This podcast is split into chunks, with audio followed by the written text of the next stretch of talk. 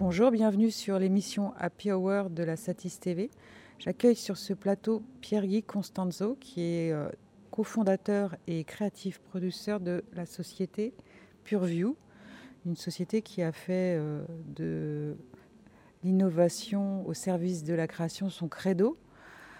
Pierre-Guy, vous avez euh, décidé de fonder cette société il y a tout juste quelques mois et vous êtes implanté sur le territoire de la plaine Saint-Denis. Exactement. Est-ce que vous pouvez euh, nous présenter PureView?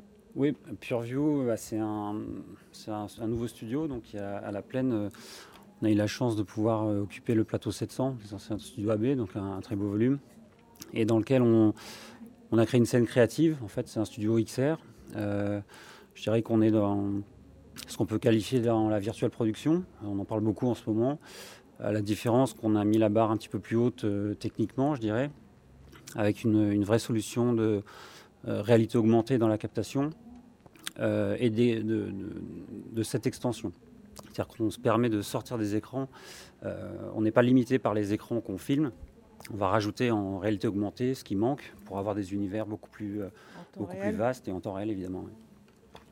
Donc ça, en effet, ça a creusé des chemins entre la, la création et la production. Et on offre euh, autant l'ingénierie que, euh, que la partie créative euh, si besoin.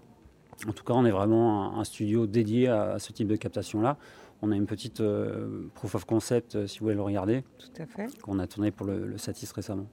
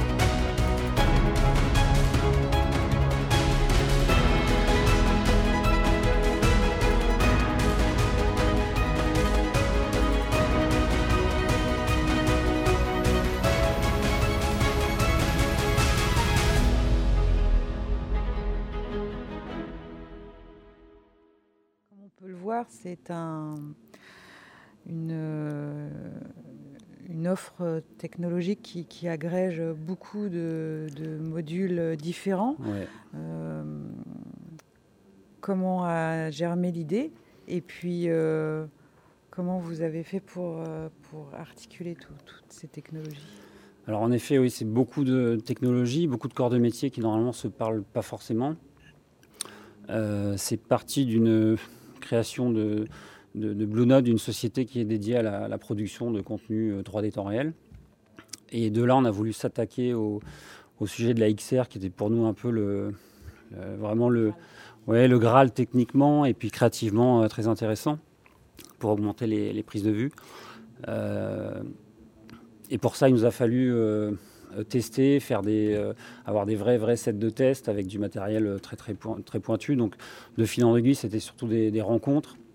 Euh, et donc euh, avec Thomas Besson qui était initialement avec moi sur le, projet Blue Node, on, a, on est allé voir Julien Collet, donc IVS pour la partie euh, écran, et est né PureView, donc un studio en dur qui nous permet de, continuer la R&D, mais bon, sans citer tout le monde, c'est une vingtaine de personnes entre des codeurs, des gens du media server, des gens de la captation. Enfin, c'est vraiment la lumière aussi. C'est vraiment des métiers, voilà, beaucoup de compétences transversales qui nous permettent aujourd'hui de proposer la solution.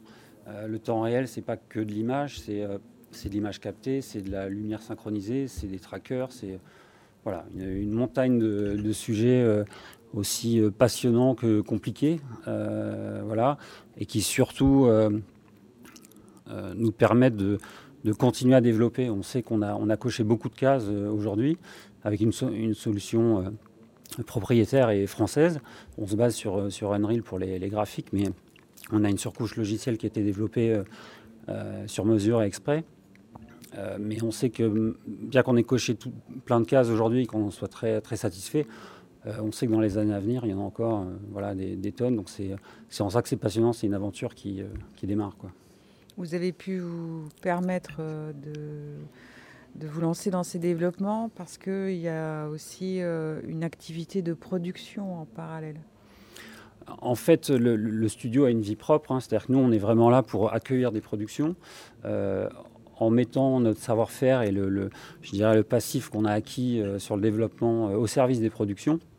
Donc on n'est pas du tout fermé aux autres studios de création, on est plutôt ouvert aux, collaborations. Néanmoins, évidemment, vu qu'à l'origine il y a une, société de création de contenu, on peut tout à fait euh, créer les contenus nécessaires. Je dirais que c'est surtout que ça nous permet d'avoir l'outil à disposition en permanence et d'aller chercher des nouvelles choses. Euh, on, a, on a pris l'option, euh, le, le, tracking caméra, et sans être trop technique là, euh, est un point essentiel du sujet. On a pris l'option de ne pas traquer une caméra, mais de traquer l'intégralité du plateau, ce qui nous permet de traquer une, deux, trois, plusieurs caméras et de traquer des personnes aussi. Donc ce qu'on voyait à la fin de la, la, vidéo, on a un danseur qui bouge, en fait les particules le suivent en temps réel, donc ça ouvre des perspectives créatives, je dirais, un petit peu différentes. Alors tout ne parle pas à tout le monde. Nous, on, s'oriente euh, beaucoup sur le broadcast, la mode. Euh, on a déjà demandé en clip, en pub, euh, mais on n'est pas figé cinéma. C'est, on a construit un workflow en fait qui est très, très flex et qui nous permet de nous adapter aux différentes demandes. Il y a des demandes qui vont vouloir du HD 50 images, d'autres 4K, voilà, 4K HDR. On travaille comme ça avec tout le monde et on s'adapte un petit peu avec tout le monde. Et en fonction des solutions, on va avoir des, plus, euh, des bonus qu'on peut faire. Et pour des gens qui ont envie d'explorer créativement et, de, et surtout d'avoir le résultat d'image euh, tout de suite, euh, bah, c'est un outil assez, voilà, assez parfait. Est-ce que vous avez des projets qui sont en cours dont vous pouvez nous parler? Dont on peut parler, non. on, a, euh, on a un clip euh, qu'on tourne mi-décembre. Euh, on est très content de, démarrer, de démarrer là-dessus. on a un projet mode qui démarre demain. On, se rend compte demain. Donc là, on va vraiment essayer d'exploiter créativement le, stage. et dans les cartons, d'autres projets plutôt orientés télé. Euh, parce qu'on a vraiment la vocation de nous de s'insérer dans un flux euh, broadcast. Euh, on a beaucoup travaillé sur la colorimétrie, les flux d'image, la latence évidemment, enfin toutes ces contraintes-là qui nous permettent d'implémenter le multicam en début du mois prochain, début décembre. L'idée étant qu'on ne veut pas spécialement gérer la captation. Nous, on est ouvert à une régie qui vient à car, qui vient dehors, qui se plug, mais on, sait s'introduire dans cette logique-là et avec les contraintes qu'a le broadcast. Et est-ce que cette technologie peut, euh, peut être mobile ou il faut forcément euh, Alors, rester sur c'est une, c'est une très bonne question. C'est assez euh, complexe à la base. Donc le studio nous sert en fait de, de base. Hein. Ça a été un gros, gros, un très beau système de R&D, je dirais parce qu'on a un, plateau d'écran qui est de non travail dans le cube pour l'instant. On se, on se concentre là-dessus. C'est le, le sujet le plus délicat techniquement, mais on, a, on peut dans le plateau ouvrir sur des curves, euh, voilà, des surfaces beaucoup, beaucoup plus grandes. Là, on, a 8 par 8 au sol et 4 mètres de haut, donc c'est déjà un très bel espace. Euh, mais tout ce qu'on fait aujourd'hui dans le studio, ça a vocation euh, à sortir du studio derrière, parce qu'en fait, on, prépare un kit mobile derrière et on, on attend d'être robuste sur la solution studio, parce qu'on la travaille pour sortir.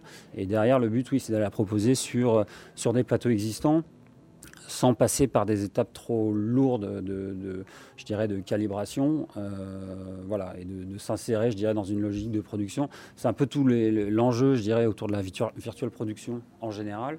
On le voit dans le cinéma, c'est ça, rend. Quelle passion Pardon. On le voit dans, on le voit dans le cinéma, ça, renverse. Euh, un petit peu la, et d'ailleurs c'est assez compliqué à insérer dans un pipeline de production classique, c'est-à-dire qu'en fait les effets spéciaux doivent être, doivent être, créés avant, ce qui n'est à peu près jamais le cas, mmh. euh, et surtout pas même sur des formats courts type, euh, type pub. Bah, là de la même façon, si on va sur un, sur un plateau et euh, dans, dans, la partie broadcast, on ne peut pas prendre trois jours à calibrer notre système. Donc en fait, on, a justement pris l'option d'un système qui est mobile, qui est beaucoup plus flex et qui nous permettra avec une gamme d'optiques très très large. Merci Pierre-Guy. Avec plaisir.